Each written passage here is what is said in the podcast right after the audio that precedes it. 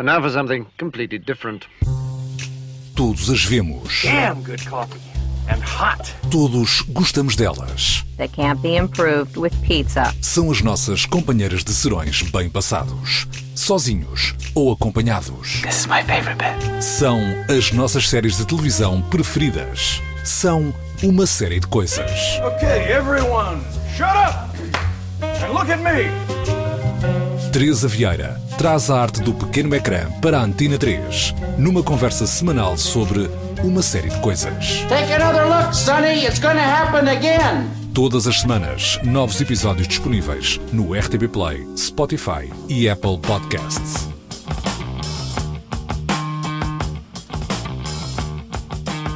Neste episódio falamos de adolescentes e outcasts.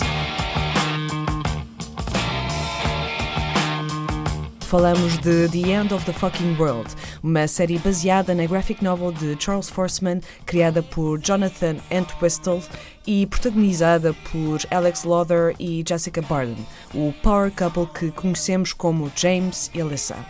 Tenho o prazer de partilhar o estúdio com João Estroy, editor da Comunidade de Cultura e Arte, com quem planeio perder-me numa viagem pela forma, pela estética, pelos temas que The End of the Fucking World trouxe desde a sua estreia internacional na Netflix no início de 2018.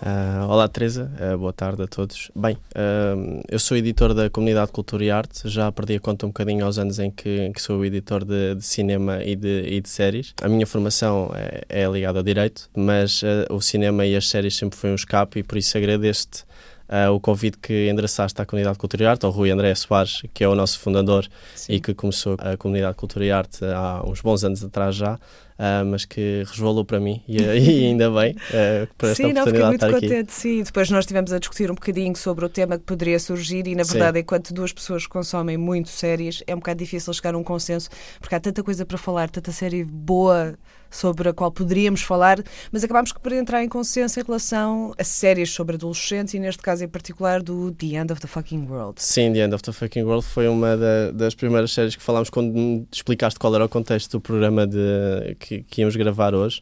Essa e a I'm Not Okay With This, ou seja, todas vão resvalar para essa, para Sex Education também. Sim. Eu fico muito triste que não me tivesses eh, convidado para falar sobre Sopranos, mas eu também vou mas fica para a próxima, aproveitar para pegar sobre isso, como já, já te expliquei previamente. Mas uh, há aí um contexto todo, todo enorme, porque sempre fomos habituados a consumir muitas séries sobre adolescentes mas estas que têm surgido agora na Netflix têm um, um condão completamente diferente de todas as outras, tanto The End of the Fucking World, como Sex Education, como I'm Not Okay With This. Sim, sendo uh, que o The End of the Fucking World e o I'm Not Okay With This têm aquela ligação em particular de serem ambos baseados nas graphic novels Exatamente. do mesmo autor e também de o criador, portanto, uma das pessoas que realiza também as duas séries, ser a mesma pessoa. Exatamente. Portanto, de certa forma, acaba por ter uma conotação que, à partida, seriam séries relativamente parecidas em termos de abordagem desta questão da temática dos adolescentes. Sim, como falaste há pouco, era um pouco uh, a situação de Outcast, não é? Uh, são ambas feitas pelo Jonathan Wentwistle,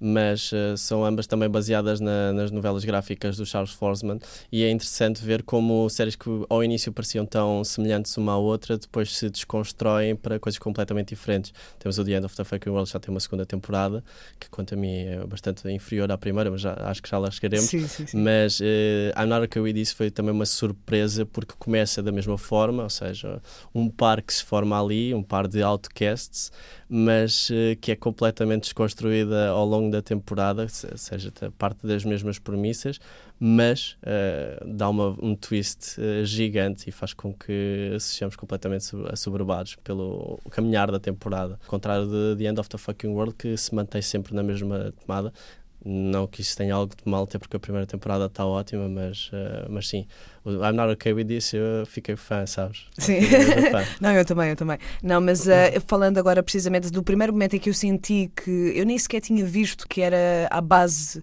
de uma graphic novel do uhum. mesmo autor, mas realmente quando vi os primeiros segundos do I'm not okay with this, senti uma relação para aquilo que eu gostaria de pegar primeiro em relação ao The End of the Fucking World, que é o início, portanto, em que temos uma apresentação muito breve, muito seca, em três linhas ah, em que temos uma descrição muito básica de uma personagem, seguida de um momento musical que corta e temos o título a entrar. Neste caso, no The End of the Fucking World, do I'm James, I'm 17, and I think I'm a psychopath. É, sim, completamente impactante, não é? Parece aquele um bocado um humor britânico muito, muito seco, muito ríspido, muito instantâneo, que depois eh, nos leva por, eh, por duas aventuras completamente diferentes, mas sim que partem da, da mesma. Vê-se vê-se que é o mesmo criador, Sim. pelo início de ambas, até porque têm ambas bandas sonoras fantásticas e que vê-se que é a mesma pessoa que as idealizou para, para cada uma delas. Sim. O mesmo par romântico, mas é, é- é essa como uma comédia dramática, quase humor negro, pá, são, são extraordinários, sim.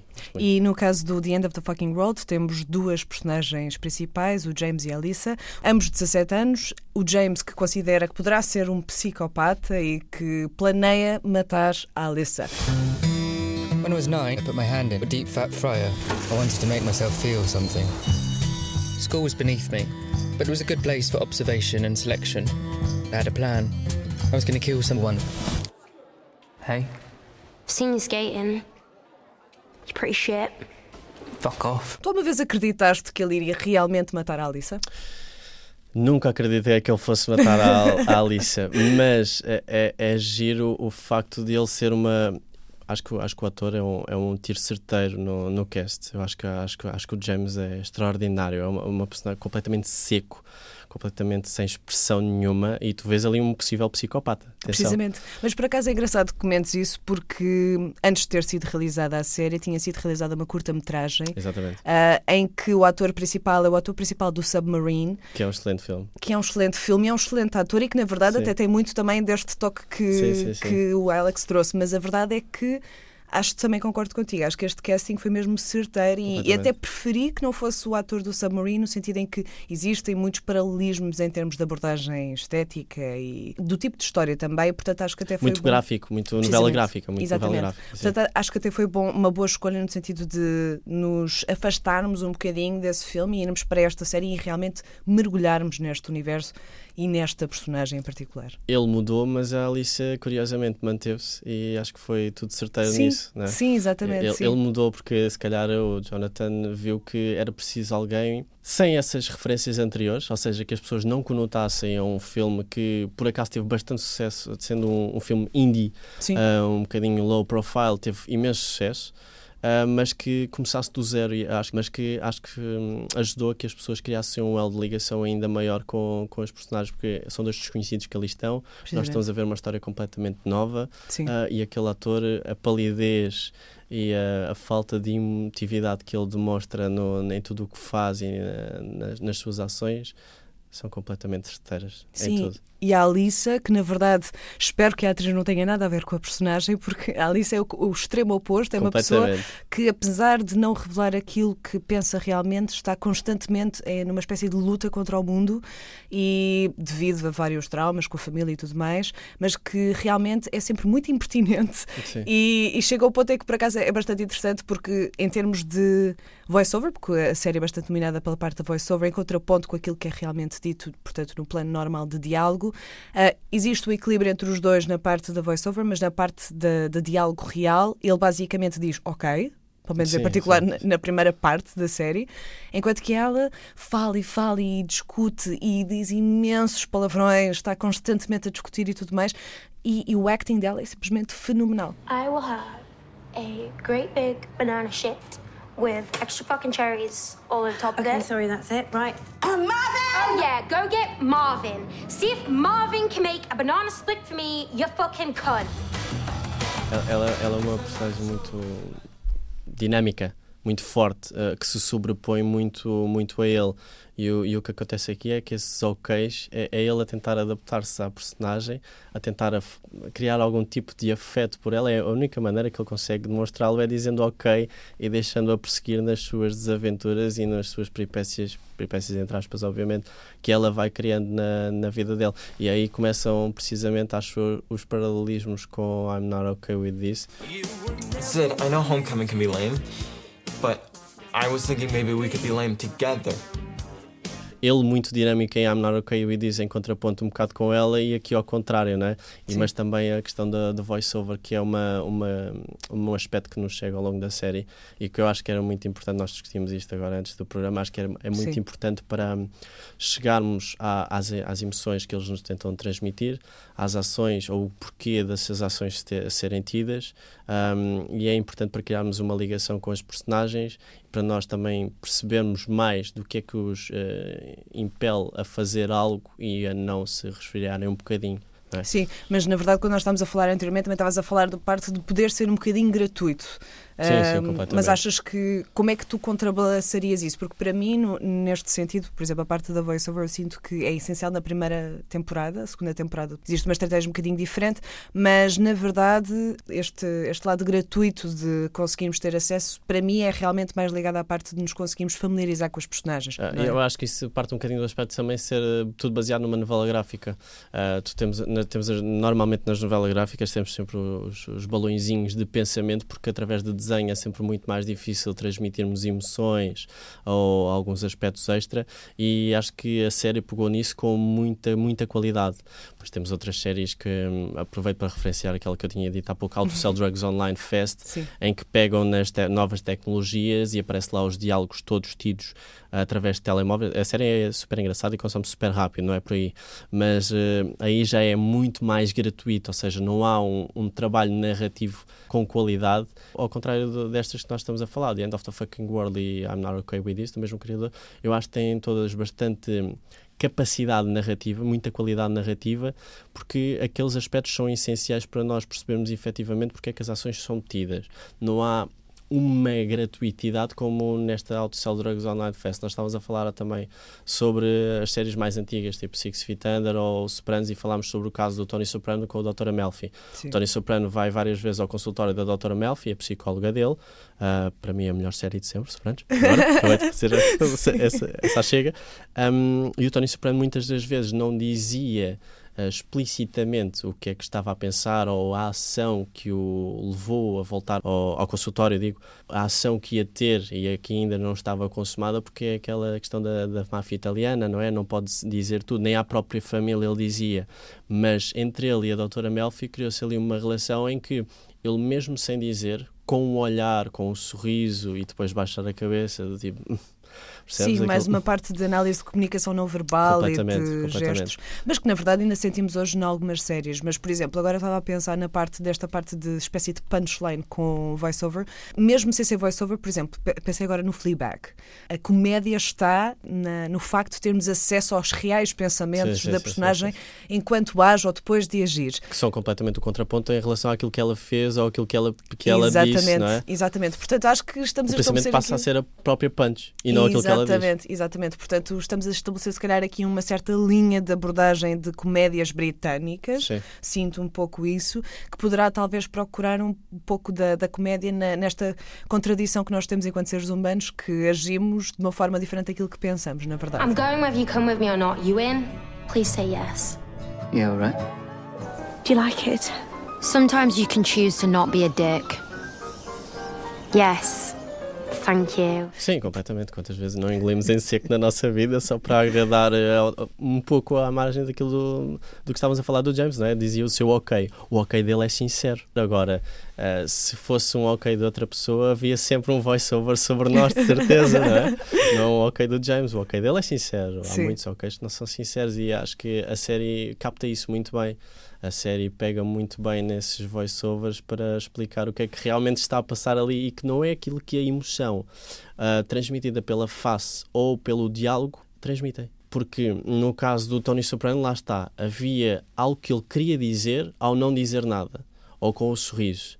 Ali não, ele está a forçar um sorriso, está a dizer uma coisa, mas não é nada disso que ele está a querer dizer. E é aí é que se nota a qualidade do uso do voiceover em The End of the Fucking World e em séries como, como I'm Not Okay With This, em contraponto com outras séries em que o voiceover possa ser uh, quase um personagem extra sem, sem qualquer relevância e que Uhum. nos transmite a tal gratuitidade dispensável que nós estávamos a falar há pouco, Sim. ou então o uso das redes sociais para transmitir um diálogo que eu acho às vezes uh, completamente uh, desnecessário. Mas é engraçado que pegues na parte das redes sociais porque por acaso é uma dimensão que não se sente muito no The End of the Fucking World e mesmo no, no I'm Not Okay With This, quase que parece que não existem redes sociais e isso agora pega-se por outra questão que é a questão temporal de onde é que estão situadas estas séries, mas por exemplo no I'm Not Okay With This sente-se logo isso a partir pelo facto de ela escrever num diário. Portanto, a voiceover Exatamente. é supostamente guiada para, ok, estou a escrever num diário e vou descrever como é que foi o meu dia, como é que foram as minhas ações, o que é que eu pensei, o que é que eu senti, sendo que depois observamos realmente aquilo que se passou durante o dia. Portanto, essa estratégia, apesar de ser semelhante em relação à parte do The End of the Fucking World, pronto, temos esse lado de, de direcionado para um diário que nos leva, como estava a dizer, para a parte de espécie de ausência de tecnologia, de redes sociais. Portanto, ah, nestas duas personagens do The End of the Fucking World, no primeiro episódio é esmagar num telemóvel e a partir daí Zero.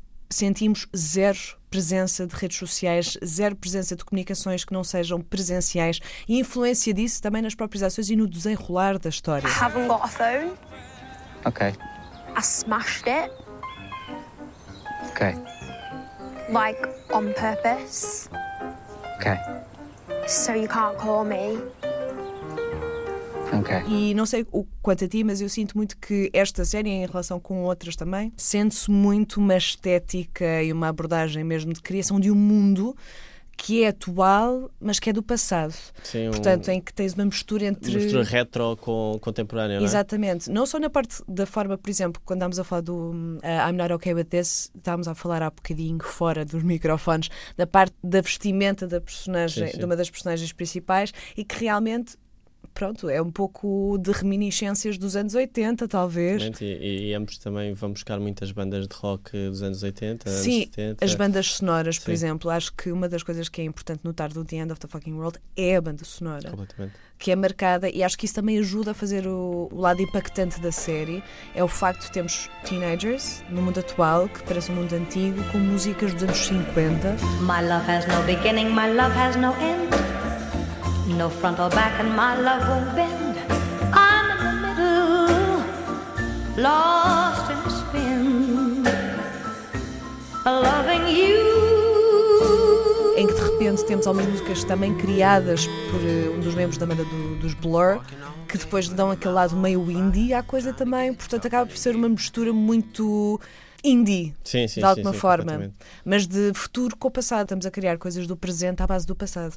Uma nostalgia assim um bocadinho estranha, não sei. A nostalgia há de, ter, há de ter sempre o seu mercado, o seu próprio mercado, Sim. mas, mas é, é giro que fal- falas disso porque ah, concordo plenamente contigo.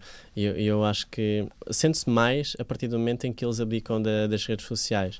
A própria série cria a sua intemporalidade ao fazer isso. Isso até é um tema de conversa porque tu não consegues situar ah, muitas, ah, tipo, ao The End of the Fucking World, ou I'm Not Okay With This, temporalmente. Até pelos carros, muitos deles são clássicos, mas ah, será, que, será que não é só um carro clássico que está ali a aparecer? Tu não consegues, co- se não fores pesquisar, tu não consegues colocar aquilo temporalmente. Pela banda sonora também tão pouco. Exatamente, pelas Ah. locations. Vão sempre para o mesmo café típico americano e tudo mais. Ah, sim, é. É curioso porque o, o criador do The End of the Fucking World comenta que uma das referências dele é Twin Peaks, portanto, e acho que isso se Ok, sente então de uma forma sim, muito explícita.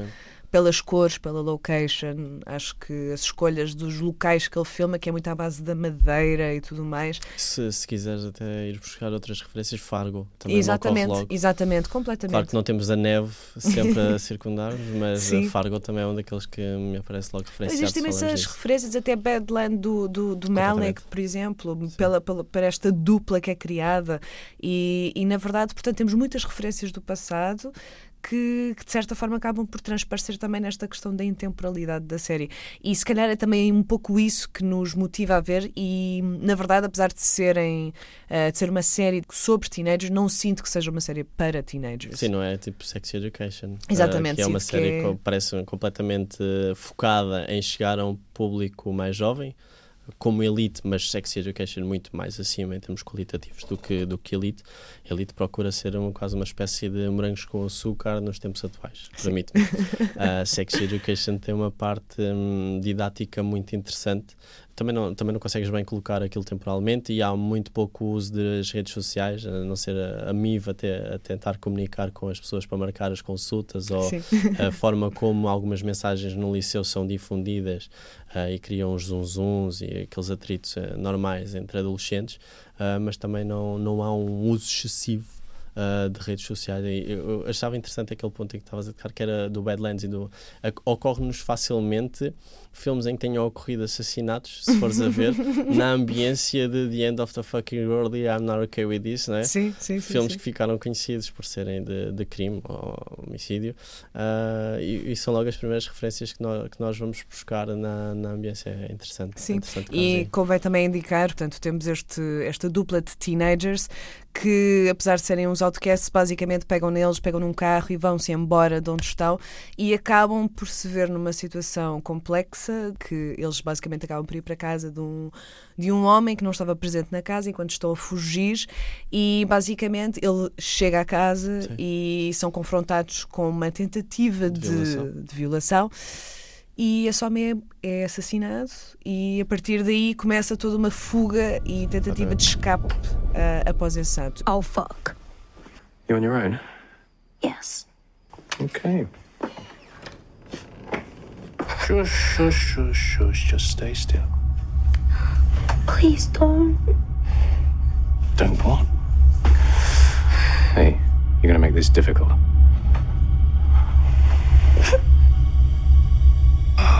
Are you a virgin?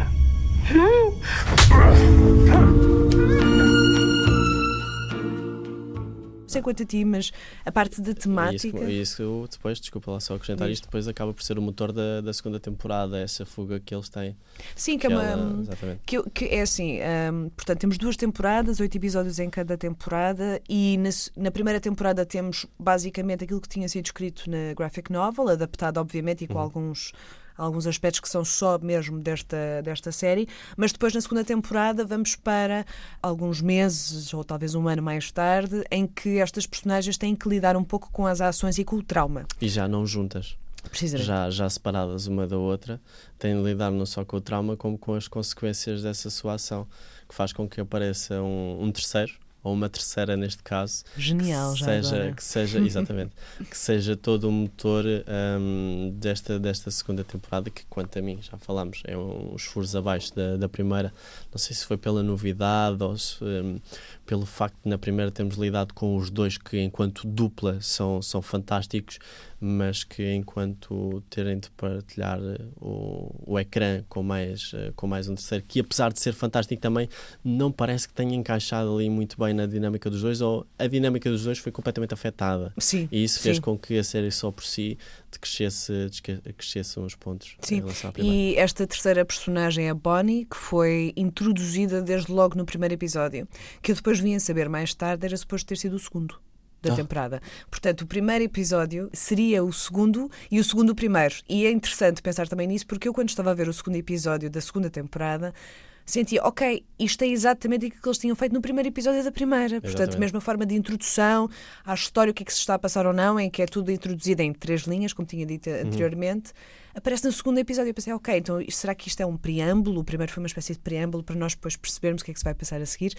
Mas, sinceramente, concordo contigo. Acho que a introdução desta terceira personagem, por muito bem construída e que o acting seja absolutamente fenomenal, uh, de alguém que estava relacionado com a pessoa que foi assassinada e que tenha uma opção para essa pessoa e que acaba por tentar assassinar a nossa personagem principal. Joy's got a weird sense of humor. Yeah. I'm gonna go kill someone else now. A verdade é que senti que foi um pouco forçado.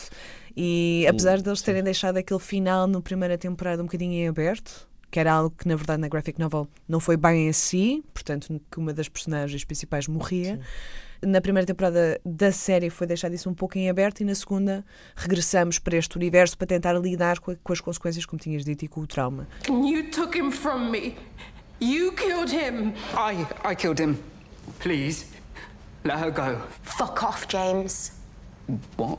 Stop trying to save me. Uh, people are supposed to get punished.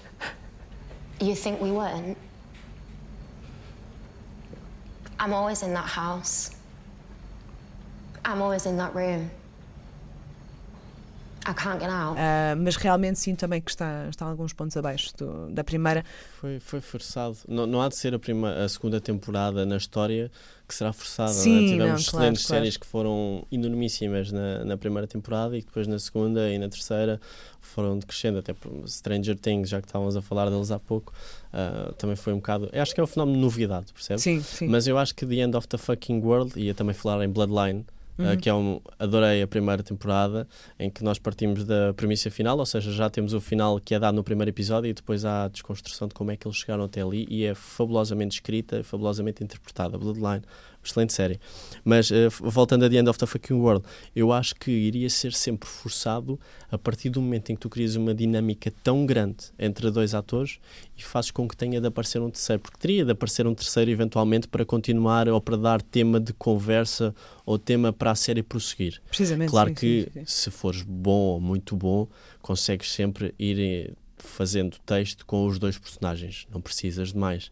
Mas se quiseres introduzir um- uma dinâmica nova, uma novidade, ou se quiseres logo quebrar, como quebrou da, da primeira para a segunda, em que eles já não têm qualquer ligação com o outro, e depois aparece esta terceira que os faz juntar, mas já não é a mesma coisa, Sim. eu acho que iria sempre, iria sempre saber a desilusão. não é? Sim, não, isso eu concordo, eu concordo. E aliás, eu, eu estava.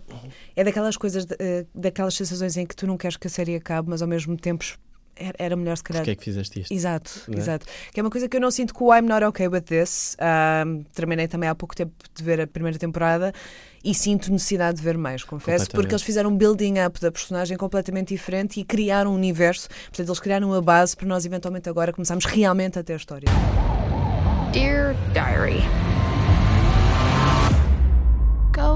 fuck yourself. Completamente. Portanto, quando, eu por acaso confesso que estava a ver esta, esta série e estava a pensar, ok, trouxe temáticas que no The End of the Fucking World não tínhamos, portanto é mais direc- direcionado também, por, por exemplo, a questões de, de género, sexualidade, temáticas que se calhar não teriam sido tão abordadas É, no The End é uma mistura fabulosa entre Sex Education, Sim. uh, a The End of the Fucking World Sim. E Stranger Things. Não, completamente, completamente. Sim, Ah, porque tens o lado É uma meio. miscelânea. não é? Ah, Não, mas resulta super bem, porque na verdade são todas séries que nós gostamos bastante, que têm já de si alguma ligação entre si, não só pelo facto de serem sobre teenagers e com teenagers, mas realmente porque criaram um universo, espécie paralelo, que nos atrai de uma forma completamente eh, que não é comum, que não é comum. E, e realmente eles conseguiram neste I'm Not Okay With This também porque com a influência dos produtores do Stranger Things que estão envolvidos no projeto, Sim, sim, sim, com a parte do- dos criadores do The End of the Fucking World também que estão inseridos neste projeto e com a questão da direção de fotografia ser exatamente com a mesma pessoa também. Uhum. Portanto, logo aí os registros estéticos, a abordagem formal, ah, o estilo da série acaba por ser bastante semelhante e ainda bem que assim o é, sendo que esta acaba por ter mais aquele lado de out of this world, mais relacionado com a parte de Stranger Things. Oh God. Dear Diary, what the hell is going on with me? E, e- e por acaso é curioso porque li um artigo que dizia que existe uma parte do I'm Not Okay But This que parece uma fotografia das personagens principais do The End of the Fucking World. A sério, não. Exatamente. não, É uma coisa muito rápida. não. Portanto, houve ali pessoas que realmente se esforçaram muito. Sim, sim, sim, sim. que é uma coisa que mal se nota, mas que realmente existe um jornal. Existe uma imagem destas duas personagens, portanto, basicamente eles Os estão a situar temporalmente e, de alguma forma, ah, vamos dizer, conceptualmente, as duas séries. Sim, vês que há ali, assim, que, que temporalmente elas podem estar a decorrer, se não ao mesmo tempo, quase ao mesmo tempo, lá está, pela, até pela parte da estética. Exatamente, A estética coloca-nos sempre temporalmente no, num filme, não é? Ah, num filme e numa série. Ah, portanto, vês que há ali a possibilidade de ser em paralelo, estarem a decorrer a- as duas, mas ah, acho que desconstrói completamente The End of the Fucking World, cria um universo só seu, Sim, ah, sim. que, é, que é riquíssimo e que nos dá mil e uma abordagens para ter na- nas seasons seguintes e que não víamos isso em The End of the Fucking World. Então, The End of the Fucking World vias um conceito que mais tarde ou mais cedo se iria esgotar, que, que foi extraordinário na primeira temporada, mas hum, o que é que eles vão fazer agora? E tu aqui não, tu estás com outro mindset, estás, eu quero ver o que é que eles vão fazer agora. Exatamente, É exatamente. completamente diferente. Eles na primeira temporada foram criando a ambiência à volta da- do crescimento da personagem principal, né, da Cid, Da. Cid, sim, sim. Um, com um excelente contraponto no, no seu par romântico, que são dois. E, que são dois. Um, Logo aí temos um love triangle. que, é, que é extraordinário, porque são os três maravilhosos. I don't know exactly how to describe the way I feel when I'm around Stan. I only know I feel a little less weird. Acho que a Cid, a Cid é uma personagem particularmente interessante porque é um pouco como também a personagem principal do The End of the Fucking World, no sentido em que são duas pessoas que estão muito revoltadas. Sim. Muito revoltadas, mas a Que é estratégia. sempre uma tragédia familiar por trás ou algum complexo Exatamente. familiar por trás. Sim, sim, sim, sim, sim. Que é logo aí um grande ponto para o estabelecimento de uma personagem com uma carga bastante grande e, portanto, nota-se que foram bem construídas as personagens, mas no caso da Cid, a forma como ela, como ela reage começa a ser realmente muito cómica, ao mesmo tempo que trágica, porque a revolta dela realmente tem efeitos imediatos no mundo de uma So- forma. Sobretudo no último episódio, que é, que é- que é extraordinário. Sim, que não vamos fazer spoiler para já, mas eh, Eu só, é que... só posso dizer que fiquei de boca aberta. Juro, Sim. estava da hora do almoço, que é quando eu vejo geralmente as séries no Sim, trabalho, sim, sim, sim. e eu, ah, não, a sério? Como assim? Mas é curioso porque, na verdade, nós também no início da temporada temos logo acesso a uma coisa que vai acontecer. Portanto, nós de certa Sim. forma sabemos um Sim, há- bocadinho. Há, logo a imagem sim, Exato. dela. Que é, que é logo pujante. Seja, mas, tu mas tu não sabes se o porquê, ela... o que aconteceu, sim, sim, não, sim, não sim. sabes o contexto, tu até mais longe, tu nem sabes se é ela a sonhar ou algo assim, percebes? Tu podes imaginar Sim. mil coisas diferentes daquilo. Quando aquilo acontece, e apesar de já saberes o início do primeiro episódio, não estás à espera. Não estás à espera que seja aquele contexto, que aconteça daquela forma. Há muita riqueza ali. Sim. É, é- é muito, muito giro.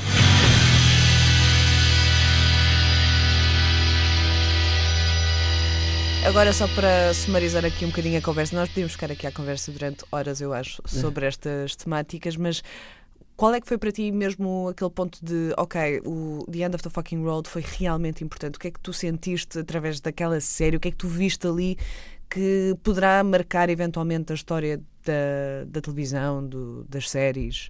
Eu, eu- eu digo isto porque, por exemplo, eu no outro dia estava a pensar, será que o Euphoria vai ser uma série que Uhum.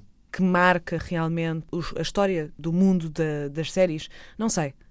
Ou seja, vejo um grande hype assim que sai, mas será que realmente vai estar nos livros, entre aspas, da história? Não sei. Enquanto que se calhar no The End of the Fuck- Fucking World, eu acho que sim. Mas gostaria de saber a tua opinião. Ah, não tenho a certeza, sabes? Não tenho a certeza pelo decorrer da, da segunda temporada. Uhum. Acredito que a primeira temporada vai ficar. A primeira temporada vai sempre ser falada, vai sempre ser adorada pela, pela aquela dinâmica dos dois. Temos Bonnie and Clyde. Bonnie and Clyde foi um, foi um duo que permaneceu na história e que vai ficar. E, e quando se for pro- procurar referências a séries com uma dupla, tenho a certeza que The End of the Fucking World estará lá. Uhum. Tenho a certeza. O decorrer das temporadas ditará se a série em si, como um todo, porque há sempre. Todas as séries têm aquelas seasons menos boas, não, não é por aí, mas se permanecerá como um todo hum, sempre falada. Essa parte é que eu já não, já não te consigo garantir. Mas consigo-te quase garantir que I'm not okay with this. Vai ficar. Tem esse fator extra Sim, sim, ah, isso eu pela, pela conjuntura daquelas três séries que eu falava: The End of the Fucking World, Sex Education e Stranger Things. Uhum. Ah, e eu acho que, que isso fará com que permaneça, mas que acho que aquela dupla da primeira temporada de The End of the Fucking World é que vai ficar sempre icónica Sim. nas séries Netflix, pelo menos. Ah, toda a gente vai olhar para uma imagem e vai saber que é aquela dupla que ali está. E acho que vai saber identificar logo à partida qual é a série. E isso é que torna uma série icónica, que é tu olhares para uma imagem, ah, isto é daquela. É, Exato. I heard what you said. At the car pound. What? I knew exactly what. I love you. I feel the same. What? Really? Yeah.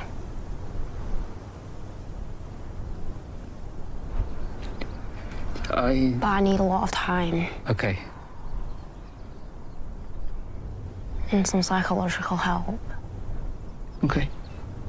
But yeah. Olha, João, obrigada por estares aqui para falares um bocadinho sobre o The End of the Fucking World, sobre o I'm Not Okay With This, um bocadinho, um bocadinho de nada dos Sopranos.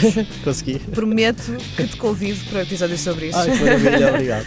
E pronto, olha, obrigada, obrigada a vocês por nos estarem a ouvir e até ao próximo episódio. Keep on running.